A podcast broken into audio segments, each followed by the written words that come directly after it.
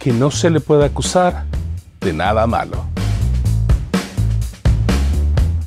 No es fácil ser pastor o líder cristiano, ya que los ojos de todos están siempre sobre uno, viendo qué hacemos, viendo cómo nuestros hijos se comportan, viendo cómo es nuestro matrimonio. En cierta medida, no es fácil tratar de verse bien todo el tiempo y a eso siempre he tenido cierto resentimiento como pastor y líder cristiano. Recuerdo que una vez llegué a la iglesia un fin de semana porque necesitaba recoger unos artículos personales que dejé en mi oficina en la iglesia. En la iglesia obviamente que estaba sirviendo en ese tiempo. Cuando paré en la iglesia, una joven iba caminando a la puerta de la iglesia al mismo tiempo que yo. La saludé, obviamente en español, a lo que me vio con rostro de confusión y me preguntó si venía a la iglesia o era parte de la iglesia. Le contesté que trabajaba para la iglesia. Me extendió la mano y se introdujo como staff de la compañía que se encargaba de la limpieza de la iglesia. Mi vestuario era de día sábado, pants, tenis y una playera. La joven caminó junto a mí todo el tiempo hasta que me vio entrar a mi oficina que la abrí con la llave de la iglesia. Ella siguió caminando sin mí, a lo que me dijo, el, el cuarto de limpieza está por aquí. Fue en ese momento que me di cuenta que ella pensaba que yo era el jefe de mantenimiento de la iglesia y que no me habían introducido todavía aún con ella. Le dije que esta era mi oficina y vio el rótulo en la puerta que decía Pastor Eli Navas. Se dirigió a mí nuevamente y me dijo, no sabía que tenían servicio en español aquí en la iglesia. Le respondí que no teníamos servicio en español ni que yo era el pastor hispano, sino que yo era el pastor de música y tecnología de la iglesia. ¿Ve lo que le quiero decir, a lo que me refiero? Es difícil estar al nivel de las expectativas de las personas como líder cristiano, no importando lo que sea. Cuando me preparo para hacer el contenido para mis plataformas en la media, siempre las paso por algunas personas antes de postearlas, para ver si hay algo fuera de lugar teológicamente o si la información que he dicho es correcta o incorrecta teológicamente. Le conté a mi esposa de la porción de 1 Timoteo 13, 1 al 13, de la que estoy compartiendo en este momento en mis canales en la media. Cuando ella decidió mandarme este video para que lo agregara en este episodio.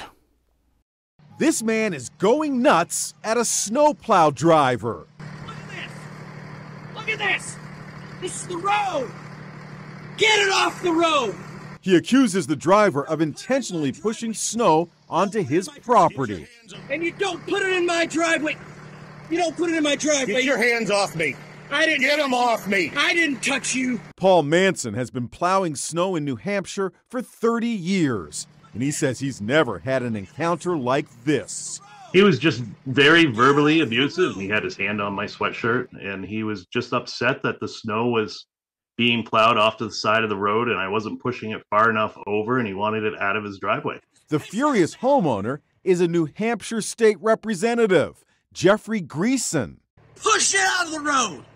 That angry homeowner, who is also a pastor, apologized but is still charged with criminal threatening and assault.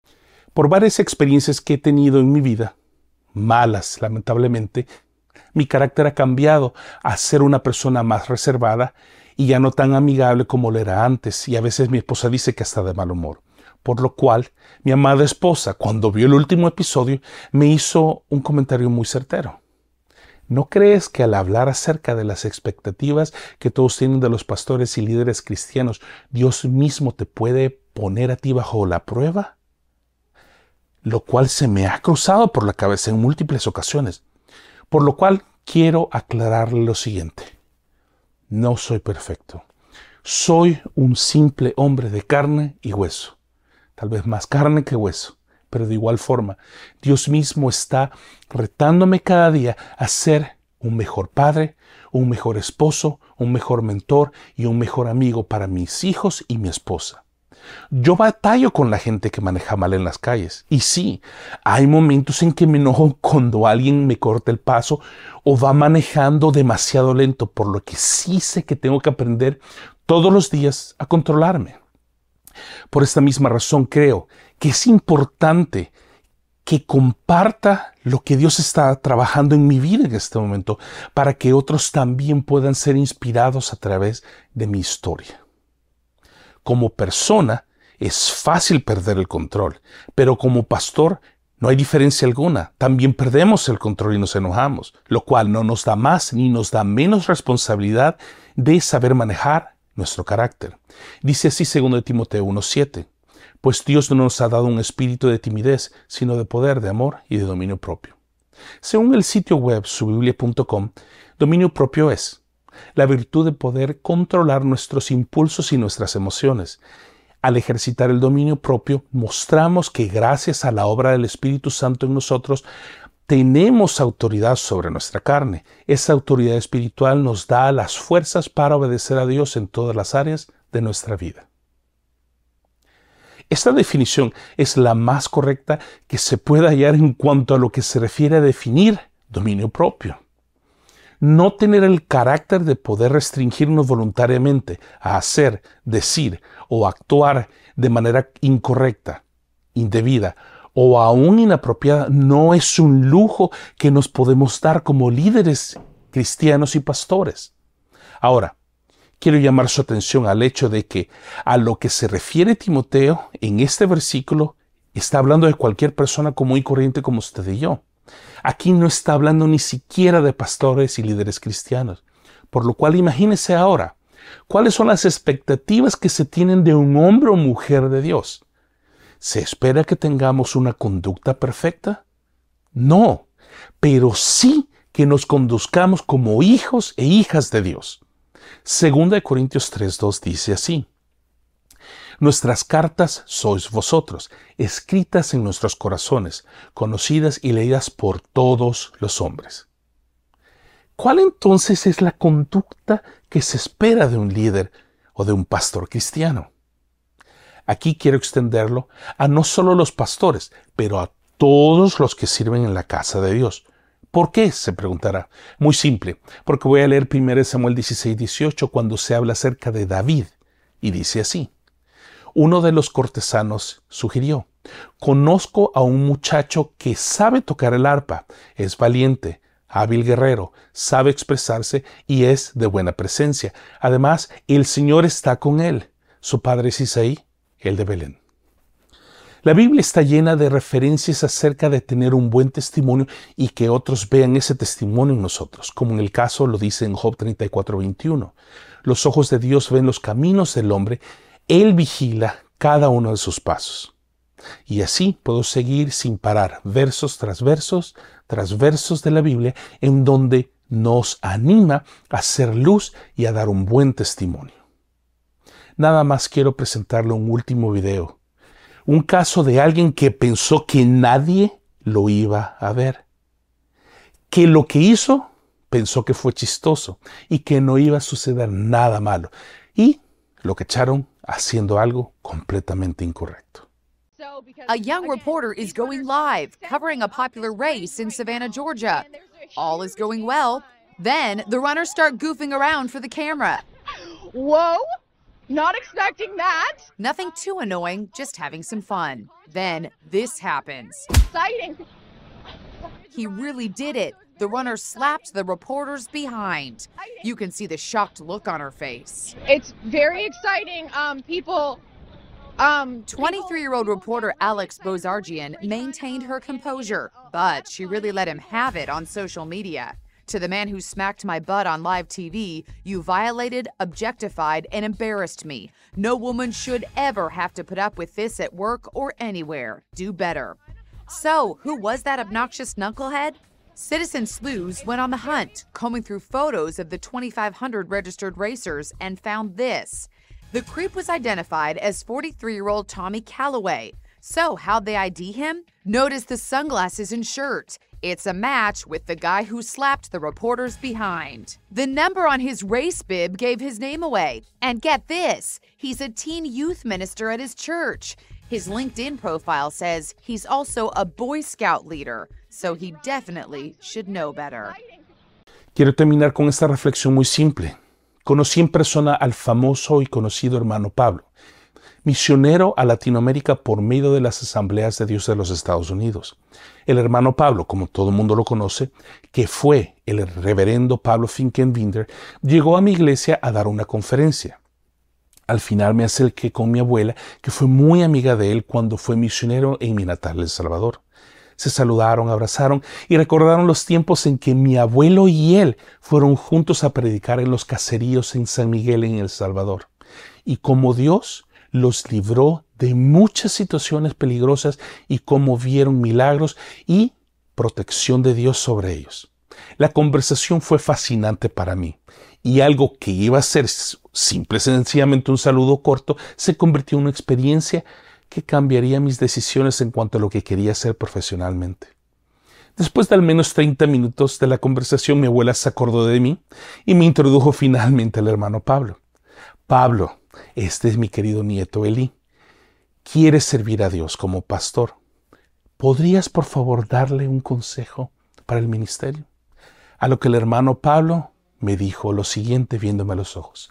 Querido Eli, solo hay un consejo que te puedo dar para que tengas un ministerio largo, saludable y próspero.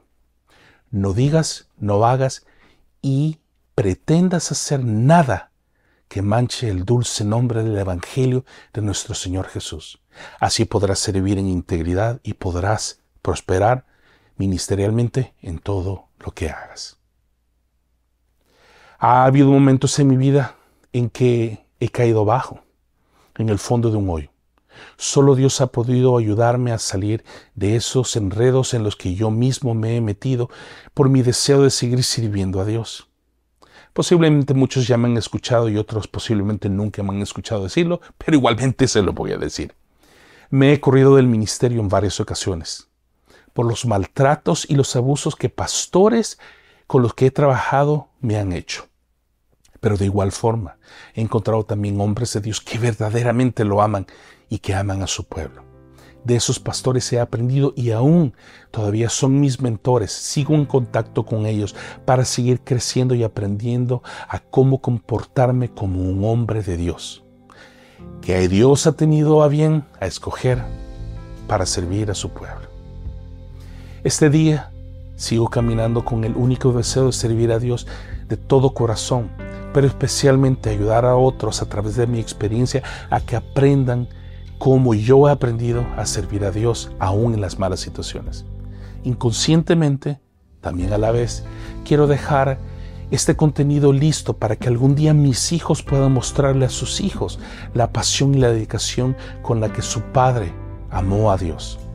Ellos lo saben porque todos los días se los digo viendo a los ojos, pero en esta ocasión quiero que lo sepan de mi boca y se los quiero decir así a mis tres hijos.